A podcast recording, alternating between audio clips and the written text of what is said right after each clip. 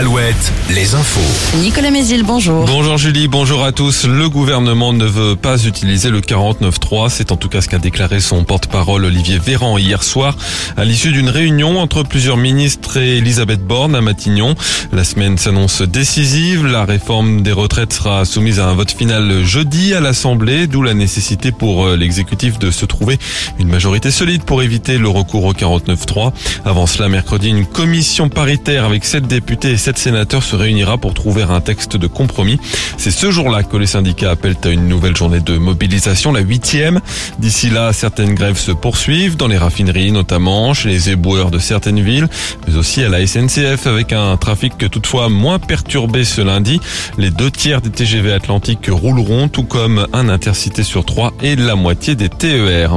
300 personnes se sont réunies hier à Niort pour la marche blanche organisée par le père de Kevin, tué euh, fin novembre avec sa compagne Leslie.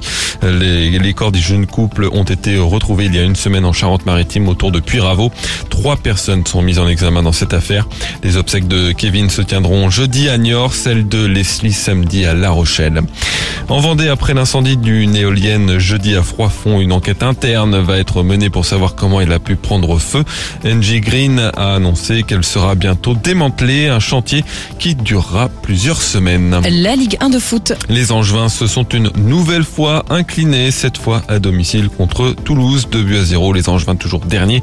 La réaction d'après-match du numéro 10 Angevin, Imad Abdelli. Ça a été euh, un match compliqué, surtout euh, à la reprise de la seconde période, parce qu'à la mi-temps on perd que 1-0. Et euh, ce but il nous a vraiment fait mal et c'est comme ça et il va falloir finir la saison mieux parce que là on est sur beaucoup de défaites et il va falloir au moins faire un nul ou essayer d'aller chercher quelque chose à Lens parce que c'est vraiment compliqué.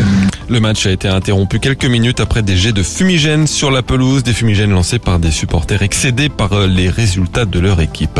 Nantes a fait match nul également contre Nice de partout. Marseille de son côté a été tenu en échec par Strasbourg hier soir. Enfin la météo, une petite perturbation nous apporte de la pluie, même des orages parfois forts en fin de journée sur le Poitou-Charentes et la Gironde. Elle laissera derrière elle un ciel, un ciel alternant entre éclaircies et averses et surtout du vent fort ce soir, les maxi entre 14 et 21 degrés. Alouette. le 6-10. Le 6-10. J'espère que vous allez bien ce lundi, que vous avez passé